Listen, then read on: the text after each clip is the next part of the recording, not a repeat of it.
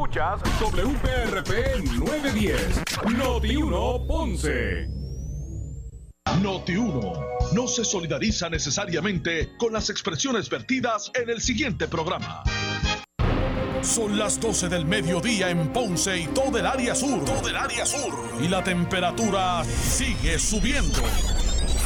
Luis José Moura ya está listo para discutir y analizar los temas del momento con los protagonistas de la noticia. Es hora de escuchar Ponce en Caliente por Notiuno 910. Bueno, saludos a todos y muy buenas tardes. Bienvenidos. Esto es Ponce en Caliente. Yo soy Luis José Moura, como de costumbre, de lunes a viernes. Por aquí por Noti1, analizando los temas de interés general en Puerto Rico, siempre relacionando los mismos con nuestra región. Así que bienvenidos todos a este espacio de Ponce en Caliente. Hoy es miércoles 3 eh, de marzo del año 2020. 21. Así que gracias a todos por acompañarnos en este espacio de hoy. Buen provecho a todos los que estén almorzando, los que se disponen así eh, a hacerlo. Ya miércoles, ya hoy miércoles, mitad de semana, sigue sigue rápido el calendario eh, corriendo en busca de completar verdad el, este este primer estos primeros meses del año 2021, eh, que parece que comenzó ayer y ya estamos en el tercer mes. Así que así de rápido va este año.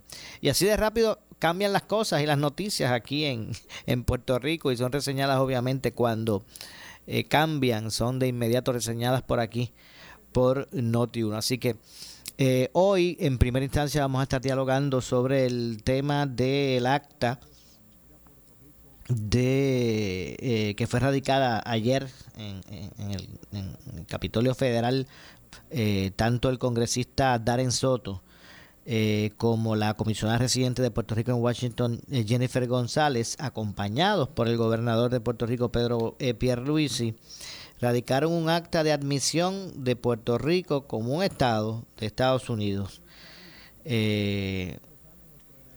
y obviamente pues el, el acta establece, ¿verdad? según la misma, establece un plan de trabajo que el Congreso tendría que ratificar con su voto eh, la admisión de Puerto Rico como Estado. Eso es lo que establece el, acta, eh, que tendría que eh, ratificar el Congreso con su voto la Administración de Puerto Rico o la admisión, debo decir, de Puerto Rico como un, como un Estado y que tenga la, la misma, para que tenga así la misma igualdad de condiciones con otros, como otros estados de la Unión Americana.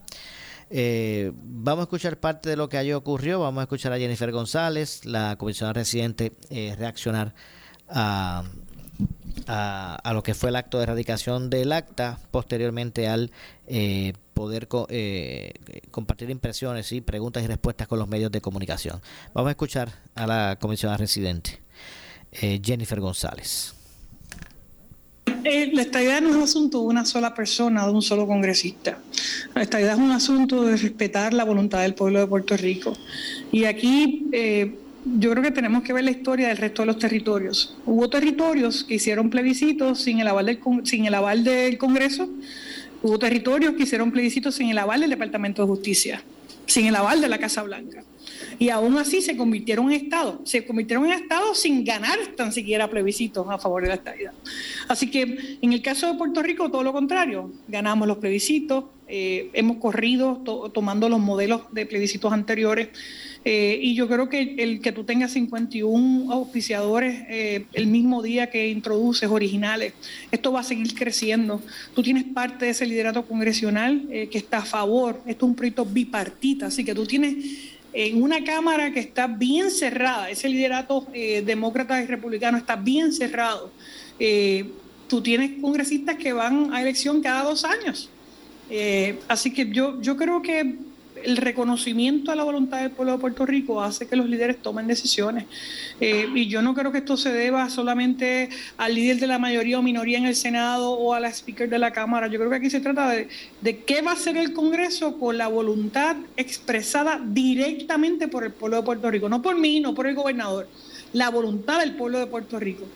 De hecho, el porciento de votación que sacó la estadía es mayor que por el que el presidente de los Estados Unidos fue electo. ¿Significa entonces que el presidente de los Estados Unidos no debe ser presidente porque salió por un por ciento menor que la estadía en Puerto Rico? ¿verdad? Así que tenemos que nosotros mismos entender que las voluntades y las mayorías se respetan. Si bien el presidente de los Estados Unidos fue electo, también fue electo por un mayor por ciento la estadía para Puerto Rico. Y eso cada congresista y cada líder del Congreso lo entiende. Y yo estoy convencida que cuando el proyecto llegue eh, a, a su término, van a entender y van a respetar la voluntad de nuestro pueblo. Bueno, ahí escucharon a Jennifer González, la comisionada residente de Puerto Rico en Washington, expresarse. También el gobernador hizo lo propio, Pedro Pierluisi, en esa conferencia de prensa. Vamos a escuchar lo que dijo eh, desde Washington Pierluisi. Eh, yo conozco muy bien a la presidenta de la Cámara y nunca me voy a olvidar que allá para el año 2010, si mal no recuerdo, eh, yo presenté, había presentado desde el 2009 un proyecto de ley que, si mal no recuerdo, el número era HR eh, 900. Eh, y era un proyecto que lo que pedía era un plebiscito en Puerto Rico. Un plebiscito básicamente sancionado, avalado por el Congreso a pesar de que la presidenta de la Cámara nunca endosó ese proyecto públicamente, permitió que ese proyecto fuera al hemiciclo cameral y se aprobó como ningún otro proyecto de estatus relacionado al estatus de Puerto Rico se había aprobado en la Cámara de Representantes Federal. Y eso, y eso es historia. Igual que eso ocurrió en el pasado, eso puede ocurrir nuevamente en el futuro. Y otra cosa que dije es que a los líderes no se debe pensar que cuando un líder se expresa, que entonces significa que no puede reconsiderar su posición, particularmente cuando la información que le puedan haber llevado esté equivocada. Parece mentira que todavía hayan personas que están cuestionando que en Puerto Rico la mayoría del electorado quiere la estabilidad. El que está negando eso está, está realmente negando la realidad. Eh, y, y yo estoy seguro que tarde o temprano, yo espero más temprano que tarde, le van a dar la luz del día al proyecto de estabilidad de Puerto Rico, tanto en la Cámara como en el Senado de los Estados Unidos. De hecho, y por su parte, el senador estadounidense Marcos Rubio, Marcos Rubio, eh, hizo también eh, declaraciones. De hecho, eh, hay que señalar que previo a eso, el congresista Soto eh, el Darren Soto, el congresista Darren Soto hizo también unas expresiones señalando que, o adelantando que la medida tiene 51 coauspiciadores, 51 eh, en la Cámara Federal, 36 de ellos demócratas, 14 republicanos.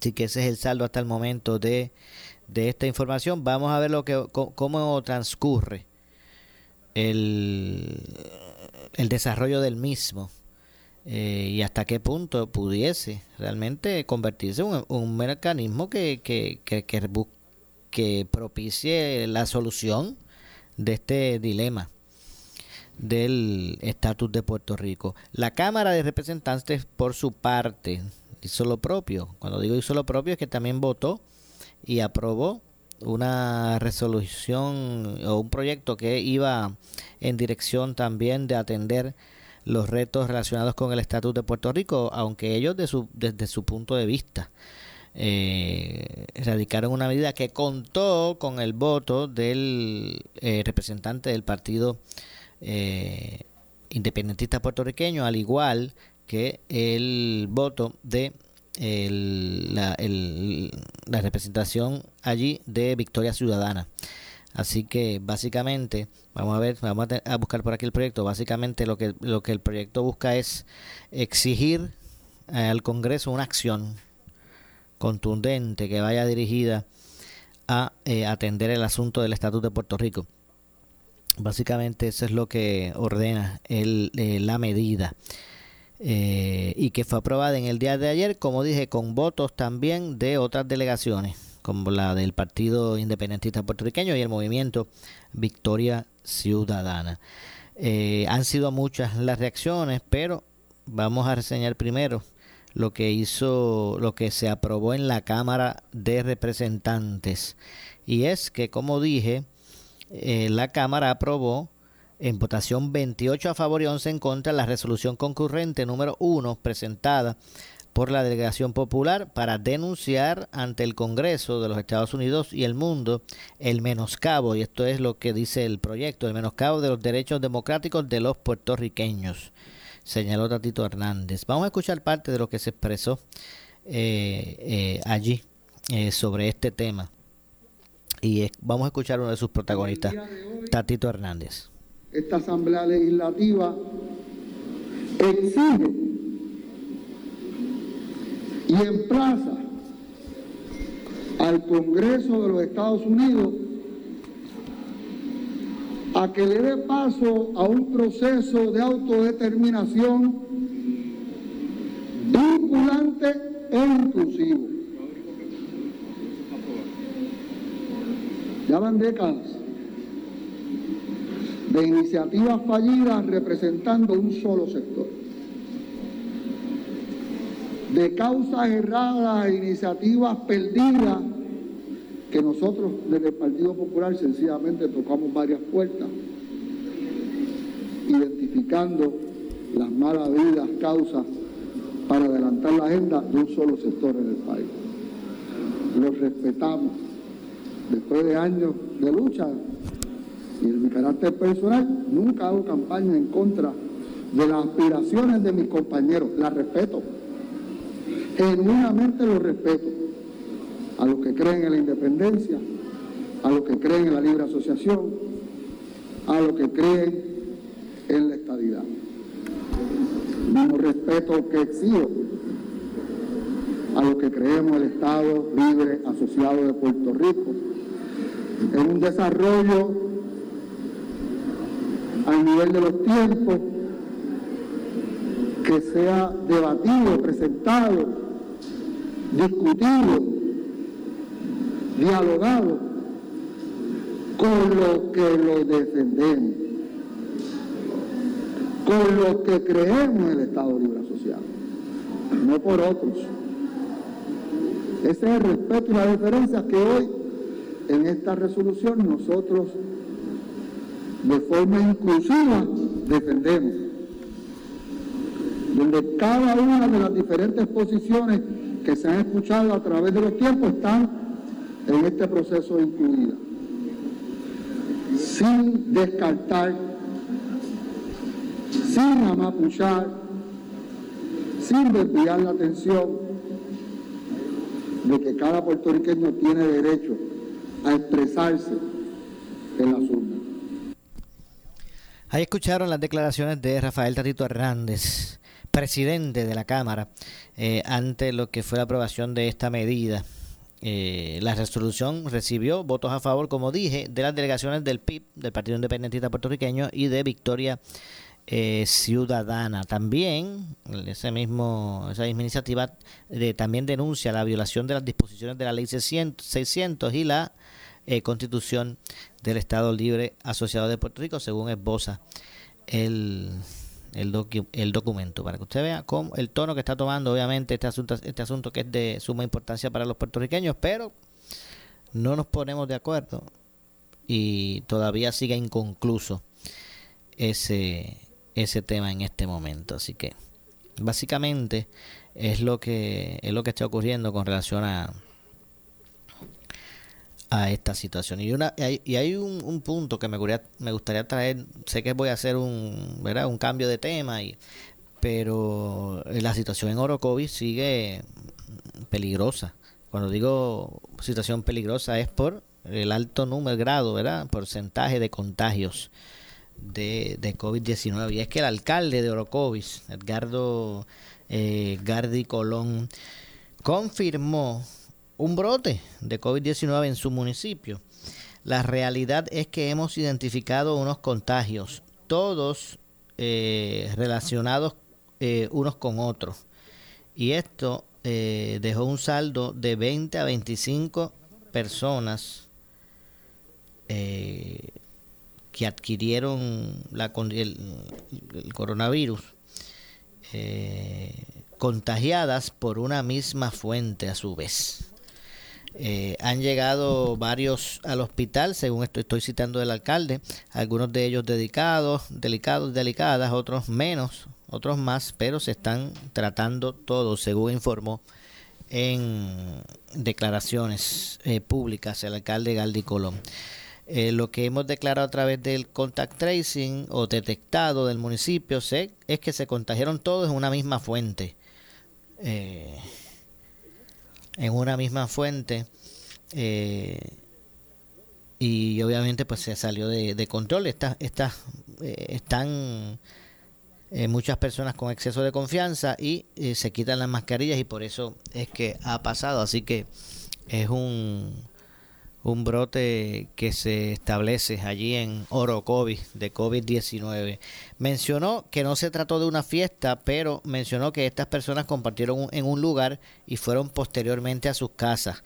Se les está dando seguimiento a través del sistema de seguimiento y se han ordenado que permanezcan en cuarentena. Eh, mi llamado a que se hagan la prueba, mi llamado es a que se hagan la prueba los que estuvieron implicados, dijo el alcalde eh, Colón, entre otras cosas, insistió en evitar las actividades y aglomeraciones familiares, puesto eh, a que todavía la mayoría de la población no ha sido vacunada. Eh, por otro lado, mencionó además que enviará a funcionarios para aconsejar a quienes eh, se detecten en aglomeraciones y violaciones a las órdenes ejecutivas, aunque dijo que no pueden multar a esos respectos. Así que bueno. Ahí escucharon eh, lo que está ocurriendo en el municipio de Orocovis, confirmado por su alcalde, Gardi Colón, está confirmando esta situación eh, allí, entre otras cosas. Así que usted, mire, tiene que estar eh, aguzado, no puede bajar la guardia realmente en ese sentido y porque continúa latente la amenaza de contagio en la calle. así que hay que que continuar con eh, este alto grado de compromiso para mantener eh, las eh, medidas de seguridad y poder uno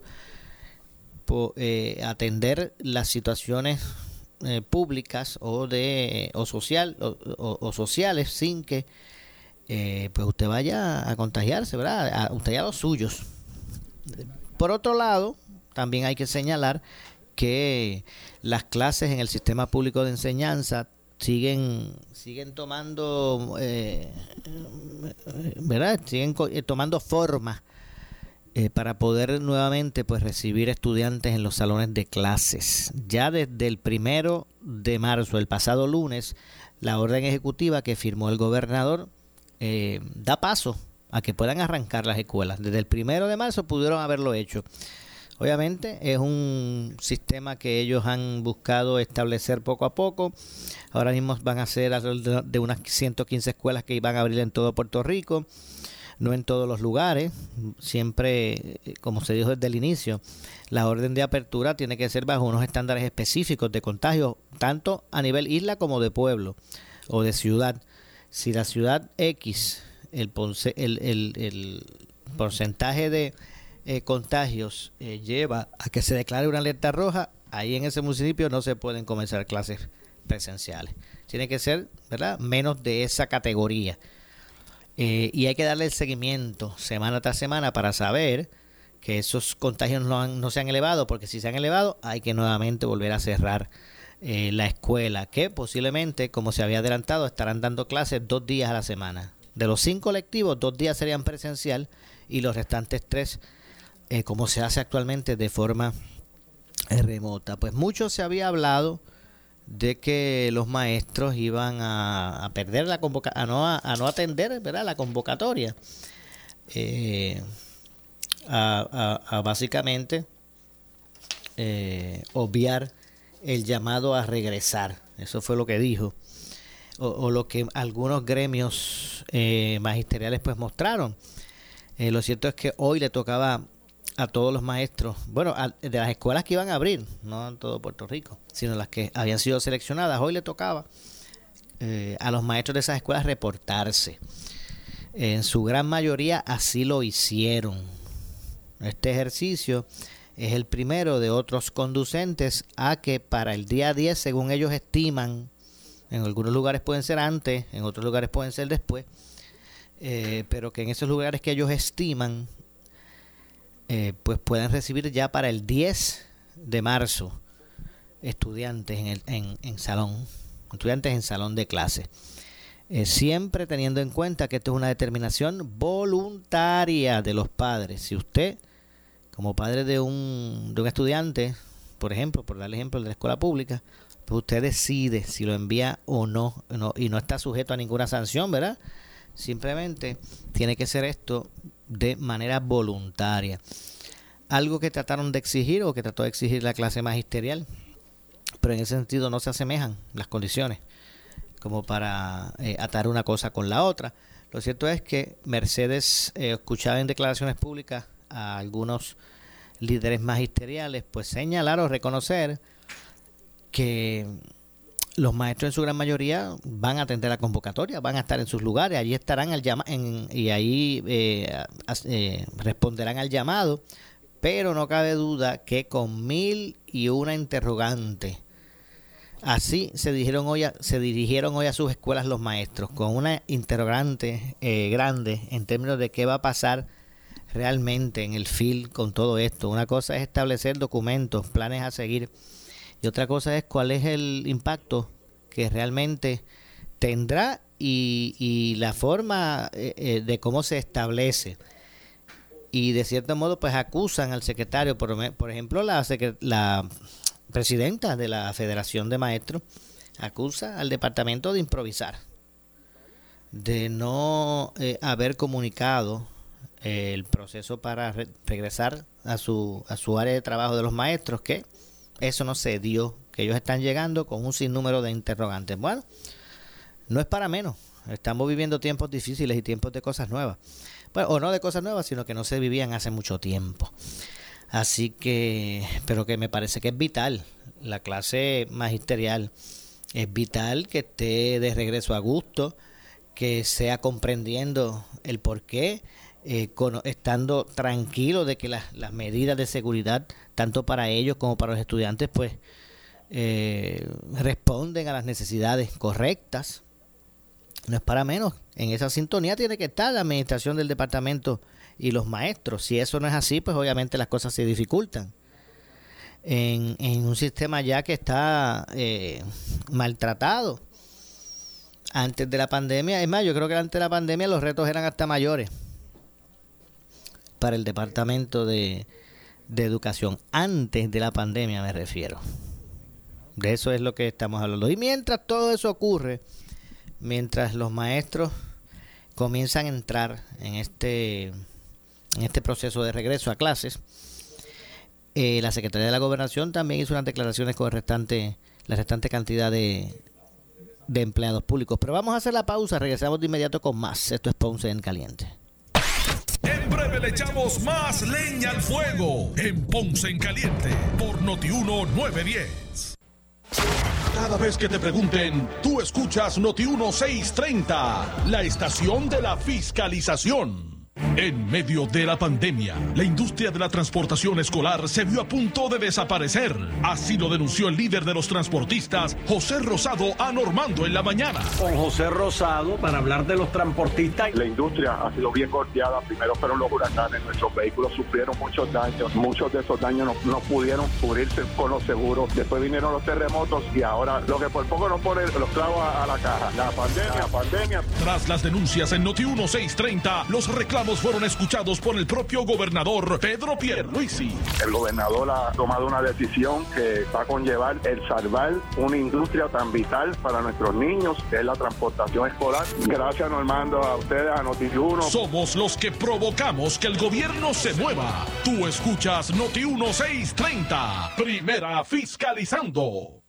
Todos los sábados a las 11 de la mañana, tú tienes una cita con Viva Carolina, tu revista radial. Entérate de las obras y servicios de la Tierra de Gigantes con temas de interés sobre lo que acontece en Carolina con la participación del alcalde José Carlos Aponte. Nuevas secciones de economía, empleo, salud, deportes, educación, seguridad y cultura. Recuerda, la mejor forma de despedir la mañana y comenzar tu tarde. La encuentras en Viva Carolina, tu revista radial. Por Noti 1630, primeros con la noticia. Disfruta de la vida con tu Toyota nuevo,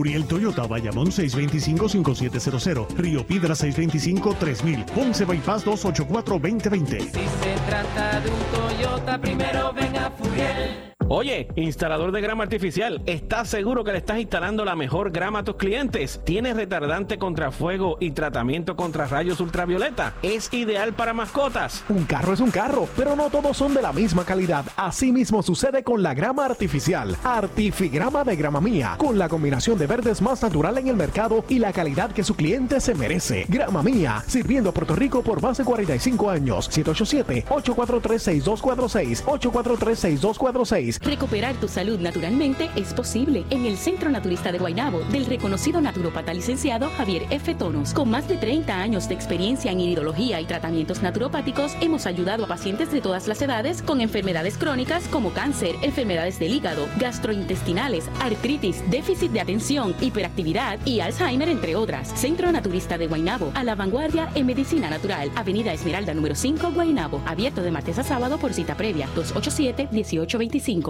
Marzo, mes de concientización sobre las enfermedades del tiroides. En Puerto Rico se estima que un 20% de la población padece de algún trastorno de tiroides. Si su tiroides se vuelve lento y no produce suficiente hormona tiroidea, su cuerpo no funcionará como debería. Podría tener hipotiroidismo.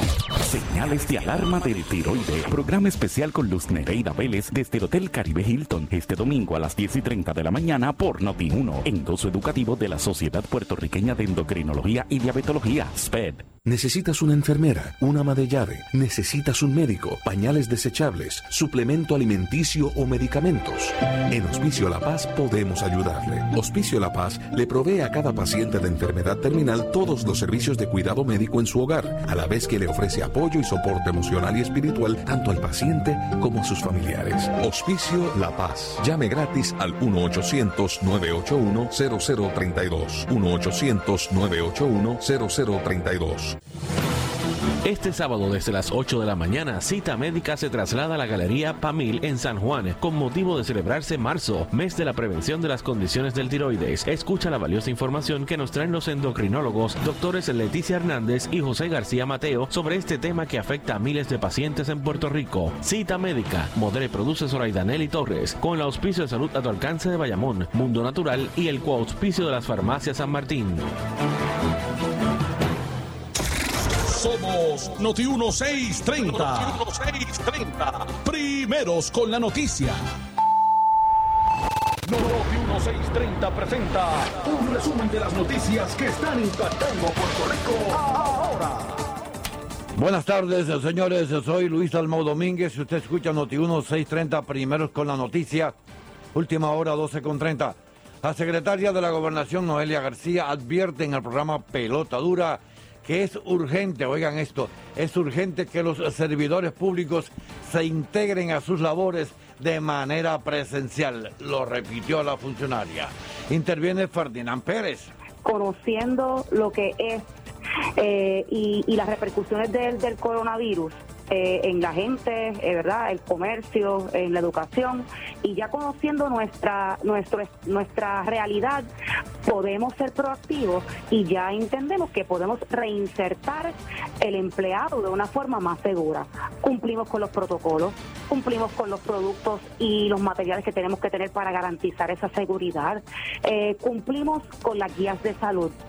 Es prudente y se nos hace urgentes reinsertar la mano de obra en el field donde se necesita para asegurar que por lo menos en lo que concierne a nuestra responsabilidad, el gobierno pueda seguir ejecutando de una forma contundente.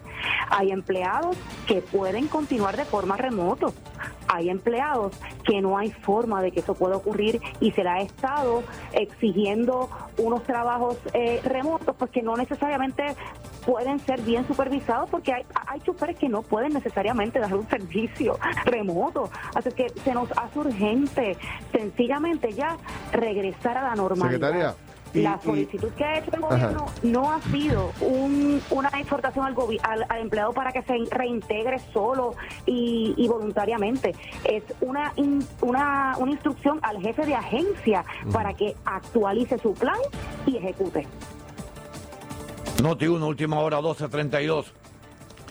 El presidente de la Unión de Vigilantes de Recursos Naturales, Marco Pagán, desmiente por Noti 1 al director de la agencia, Rafael Machargo, al decir que el personal varado en Isla de Mona no fue por malas condiciones marítimas, sino porque las embarcaciones estaban varadas.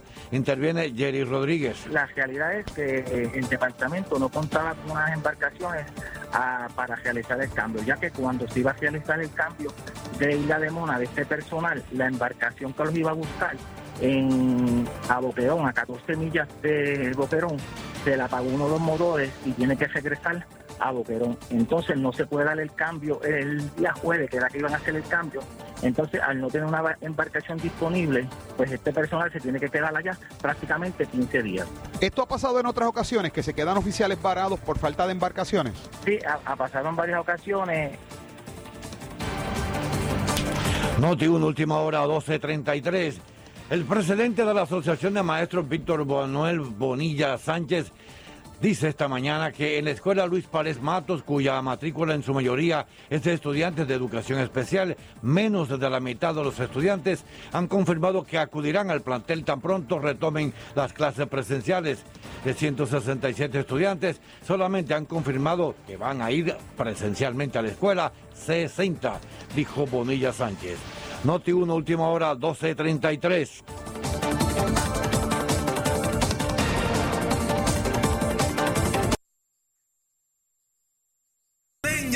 en Ponce en Caliente por Notiuno 910. Mujer, en tu semana regala tu merecido descanso. Consíguelo con el triple descuento en la fábrica de madres Global. Oferta extendida en toda la colección Body Comfort ortopédica con 50% más 25% y 11.5% de descuento adicional y con la compra el protector de matres gratis. Todos los modelos con 15 años de garantía. Además, matres ortopédicos desde 99 dólares. Visítalos. Esta oferta es válida en todas sus tiendas y ahora en su nueva tienda en Guayama, ubicada en el Molino Shopping Center, carretera PR 54, kilómetros 0.6. Financiamiento disponible hasta 60 meses, 0% APR o compra hasta 3 mil dólares y llévate la mercancía en la a tu casa sin verificación de crédito. Restricciones aplican, más detalle en las tiendas. Globalmatres.com 787-837-9000, 787-837-9000. En esta emergencia, en Laboratorio Clínico Profesional Emanuel Guayabal y Río Cañas en Juana Díaz, seguimos brindando nuestros servicios de calidad. Hemos reforzado nuestras medidas de protección en cada una de nuestras instalaciones. Estamos recibiendo órdenes médicas por fax o correo electrónico. Para conocer nuestro horario especial y mayor información, llámenos al 260-5504 o al 580-0880. También a través de nuestra página en Facebook, Laboratorio Clínico Profesional Emanuel. Por ti y por los tuyos, daremos la batalla unidos y venceremos.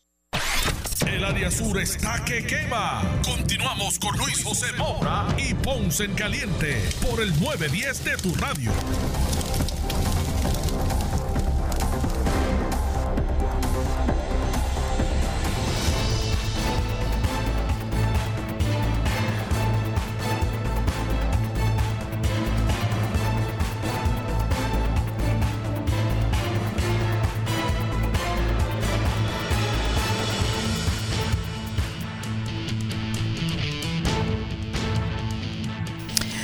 Estamos de regreso.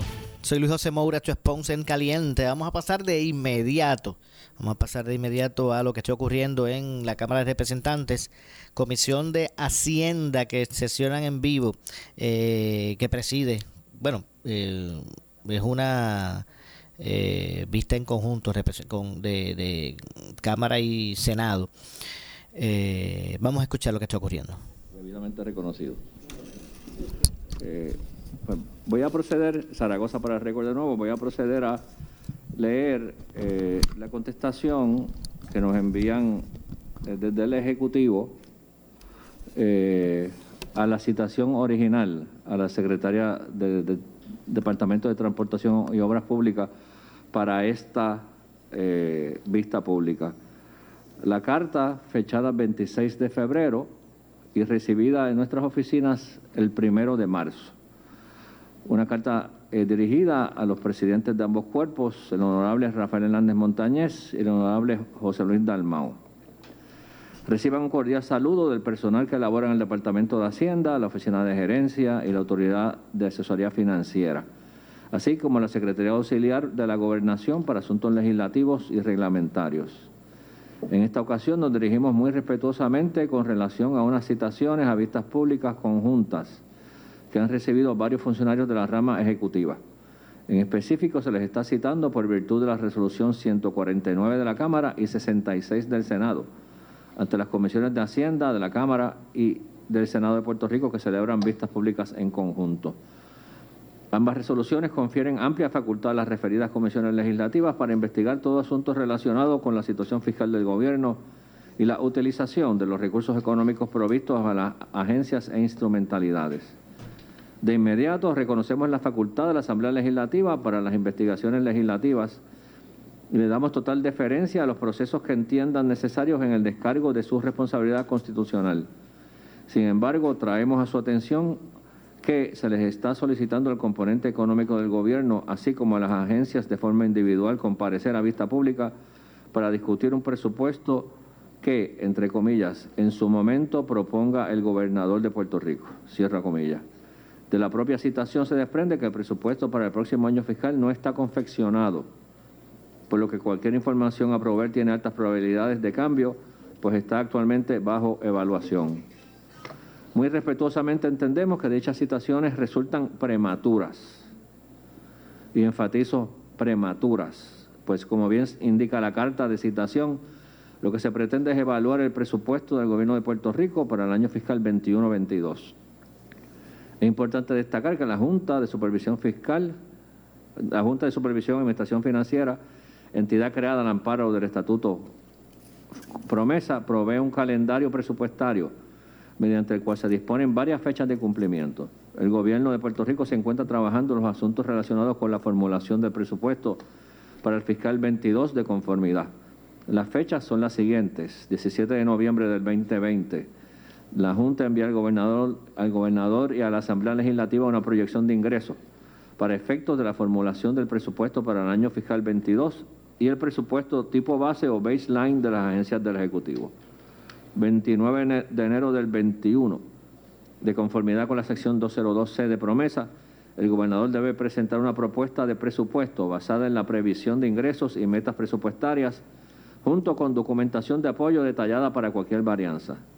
Luego de que el gobernador presente la propuesta de presupuesto y hasta abril del 21, se realizan reuniones entre la Junta y el Ejecutivo para examinar el presupuesto propuesto. En este periodo también debe ocurrir la certificación del plan fiscal. 26 de abril del 21.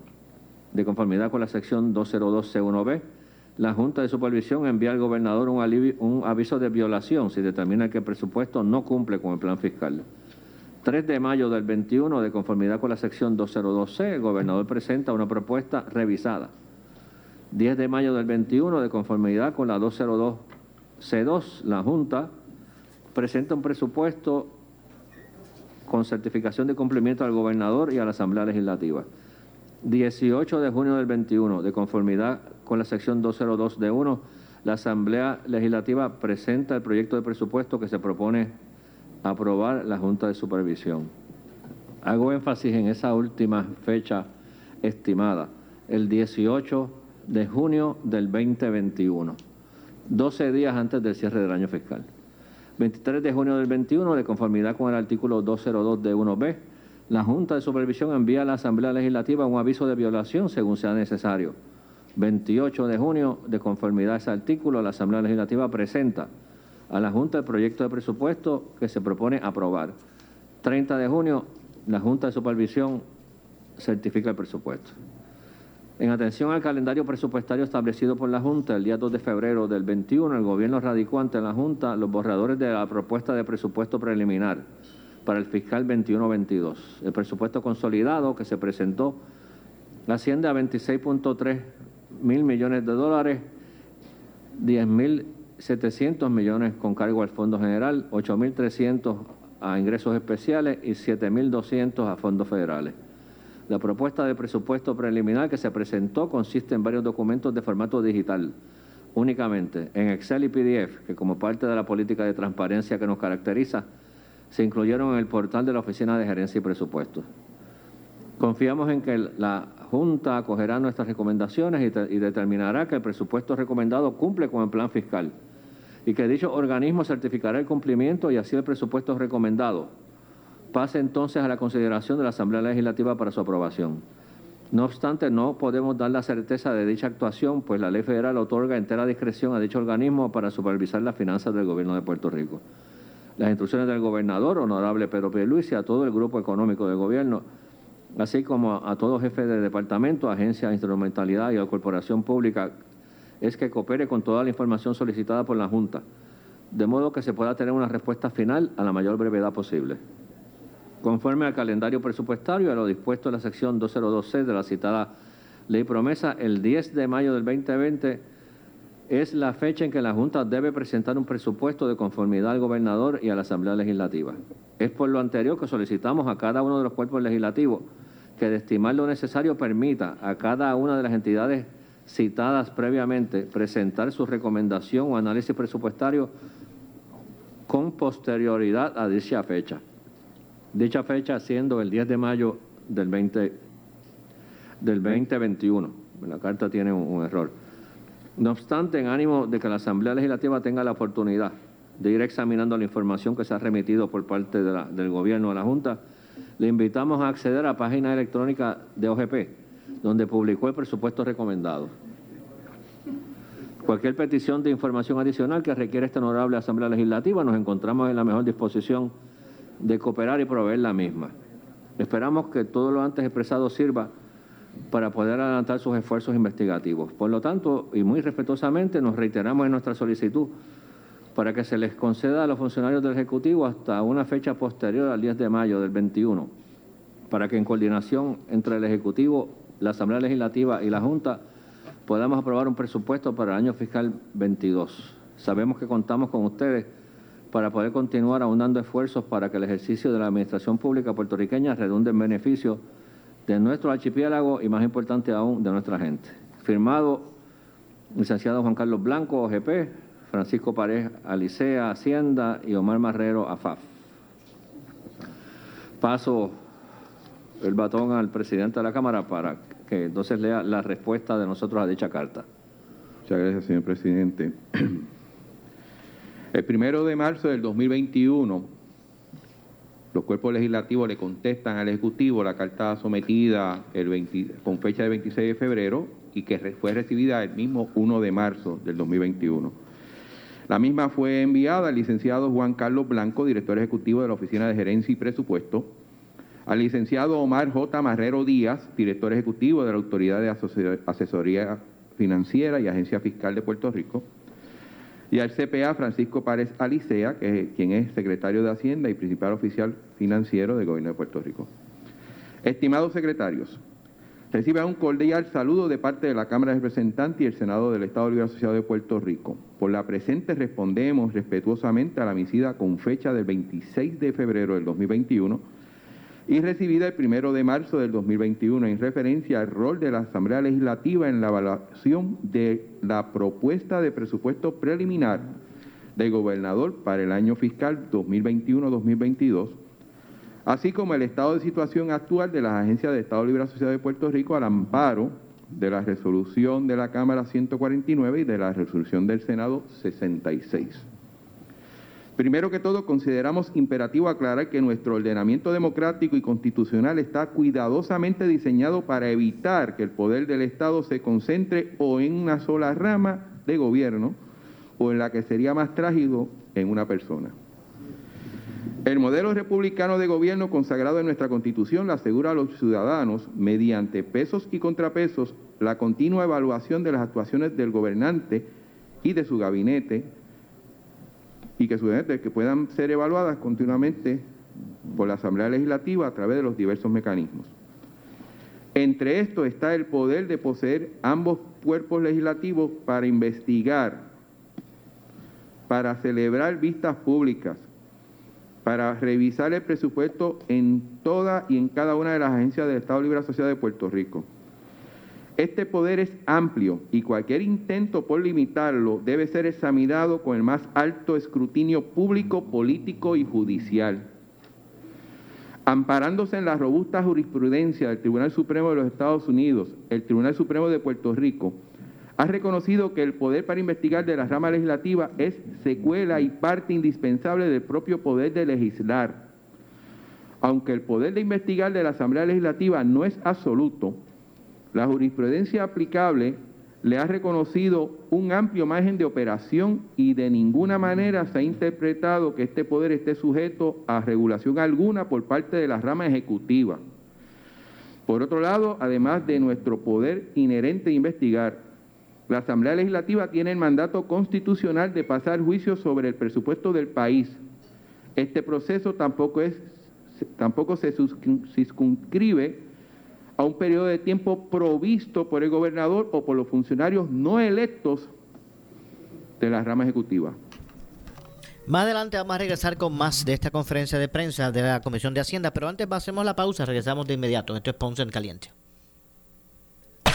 En breve le echamos más leña al fuego en Ponce en Caliente por Notiuno 910 en esta emergencia. En Laboratorio Clínico Profesional Emanuel Guayabal y Río Cañas en Juana Díaz seguimos brindando nuestros servicios de calidad. Hemos reforzado nuestras medidas de protección en cada una de nuestras instalaciones. Estamos recibiendo órdenes médicas por fax o correo electrónico. Para conocer nuestro horario especial y mayor información, llámenos al 260-5504 o al 580-0880. También a través de nuestra página en Facebook, Laboratorio Clínico Profesional Emanuel. Por ti y por los tuyos daremos la batalla unidos y venceremos.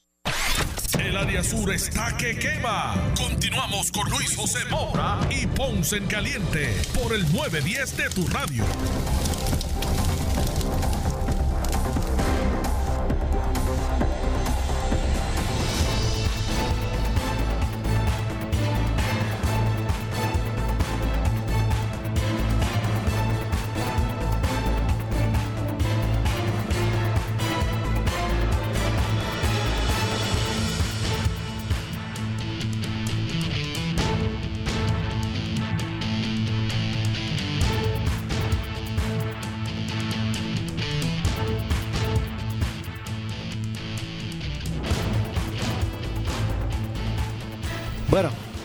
De regreso ya a nuestro segmento final. Soy Luis José Moura y esto es Ponce en Caliente. La siguiente entrevista es una auspiciada. Bueno, es que en línea telefónica me acompaña la licenciada María Evicens, abogada de quiebras, como todos los miércoles con su cápsula relacionada a estos temas de quiebra de la ley federal. Saludos, licenciada. Buenas tardes a los radioescuchas y a todas aquellas personas que nos ven por Facebook, que sabemos que tenemos nuestros seguidores en Facebook también. Claro que sí, así que saludos a todos los que están en sintonía eh, de Noti1 y por Facebook. Gracias a todos por estar aquí, como siempre, para escuchar esa orientación eh, adecuada eh, de la licenciada María Evicen sobre aspectos relacionados a la ley de quiebra. Y es que hay preguntas que, que se repiten entre las personas y nos llaman y nos eh, pregunta licenciada. Eh, hoy eh, va dirigida la misma a lo siguiente. ¿Puedo reducir la cantidad del préstamo de mi auto en un capítulo 7 de quiebra? Maura, la contestación a esa pregunta es que no, y yo te voy a explicar un poquito de ese proceso. Ese proceso es lo que se conoce como un cram down. Tú vas a reducir el monto de tu préstamo en base al valor de ese vehículo. Usted sabe que muchas veces, muchas veces no, casi todo el tiempo cuando tú compras un vehículo no haces más que salir del dealer y ya ese vehículo empieza a depreciar, ¿correcto? Pues tú puedes tener al momento en que tú vas a radicar una quiebra un préstamo con un balance, ejemplo, de 20 mil dólares, pero que cuando tú vas al Kelly Blue Book o al nada eh, value que te dan, eh, tú ves que el valor real de ese, de ese automóvil hoy día, de acuerdo al modelo, a la marca, al millaje, al área donde tú estás, cómo se vende en comparación, ¿verdad? En esa área, es 10 mil pesos, por poner un número. Pues a través de un capítulo 13, porque no es de un 7, tú lo que vas a proponer es que tú vas a pagar ese, ese auto dentro del capítulo 13 y vas a proponer que se reduzca, se haga un cram down eh, la cantidad de que tú vayas a pagar del préstamo, en lugar de, pagar los 20 mil dólares que te restan, pagar los 10 mil dólares, que es el valor real del auto. Eso se puede hacer, tienes que cumplir con unos requisitos, pero no va a ser dentro de un capítulo 7, tiene que ser dentro del capítulo 13, que es la reorganización o plan de pago, que va de un término de 3 años a 5 años. El 7 es el que se conoce como la liquidación total. Otra cosa que vas a poder hacer en ese cram down, en ese proceso conocido como cram down, es probablemente negociar y reducir los intereses, que probablemente pueda ser el, el, actual prime rate y un poquito más. Pero sí también vas a poder jugar con esa figura. Eso es un proceso interesante, que es una de las ventajas que ofrece el capítulo 13, pero no está disponible bajo el capítulo 7, como piensan algunas personas. Así que, pero para conocer los detalles adicionales que usted tiene que saber para cualificar para eso, se puede comunicar con nuestra oficina al 787-259-1999. Estamos ubicados en la avenida Hostos 1218, suite 117 y nuestro horario es de lunes a viernes de 8 a 5 de la tarde y los sábados por cita previa. Estamos también, hacemos las orientaciones virtuales con unos requisitos también, igual que físicos, siguiendo el protocolo para evitar la propagación del COVID-19. Y la verdad es que cada caso es distinto. Usted no escuche eh, comentarios de pasillo, que si al vecino mío le eh, hizo aquello, le ocurrió lo otro, que sea mi abuelo, que sea mi papá, que sea mi hermano. Esto, cada caso es distinto, licenciada. Y usted oriéntese con la persona que sabe, porque la gente lo interpreta sin tener el conocimiento de la ley o porque leyeron en el Internet. Hoy día con el Internet, la gente se cree que lo sabe todo y que pueden prescindir de los abogados, que pueden ellos mismos tomar los pasos. Y nada más. Eso no es correcto, porque tú no conoces unos detalles que la persona que tiene el conocimiento sí los tiene y no te puedes dejar influenciar por lo que te diga otro. Tienes que ir a la fuente, a la fuente del derecho, como dicen, a la persona que sabe. Definitivamente, y en la oficina de la licenciada María Evicens, las consultas son gratuitas y eh, eh, confidenciales. Eso es así, Moura. Así que no, no, no se ponga a consultar por ahí con cualquier persona, consulte con la persona que le va a dar la orientación correcta. 259-1999. 259-1999 es el número para que usted se comunique con la licenciada María Evicens, abogada de quiebra, que usted escucha por aquí por Doti1 todos los miércoles eh, a esta hora aquí en el programa Ponce en Caliente. Gracias. ¿Algo más, licenciada?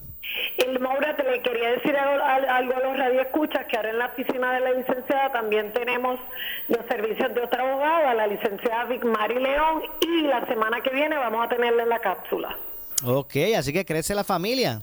Sí, eso es así. Ella se dedica eh, a los casos de familia y todo lo que tenga que ver divorcios, pensiones, filiación, adopción, todo eso. Así que la semana que viene, si Dios quiere, hoy era, nuestra idea que estuviera, pero por un caso que se le complicó no pudo llegar a tiempo. Muy bien, pues aquí estaremos para escuchar como siempre. Eh, pues hasta luego. Muchas gracias. Aquí estaremos como siempre para escuchar eh, la información o la orientación adecuada, ya sea con asuntos relacionados a las leyes de quiebra o familia a través de esta cápsula eh, informativa que tiene para ustedes aquí todos los miércoles en Ponce en Caliente la licenciada María Evicens. Eh, llame a la oficina de la licenciada al 787 259-1999. 259-1999. Bueno, y ya no nos resta tiempo para más, se nos está acabando el tiempo. Yo regreso mañana, como de costumbre, eh, a las 12 del mediodía en este espacio de Ponce en Caliente. Mire, usted, usted amigo, amiga que me escucha, no se retire, no se retire porque tras la pausa ante la justicia. Modera nuestro compañero, licenciado Eddie López Serrano. Está el ex juez eh, eh, Ferdinand Mercado, el ex jefe de fiscales José Capó. Y allí pues estarán analizando desde el punto de vista legal todos estos temas importantes que son parte del análisis público aquí en Notiuno. Así que tengan todos muy buenas tardes. Escuchas WPRP 910, Noti 1 Ponce. Noti 1 no se solidariza necesariamente con las expresiones vertidas en el siguiente programa.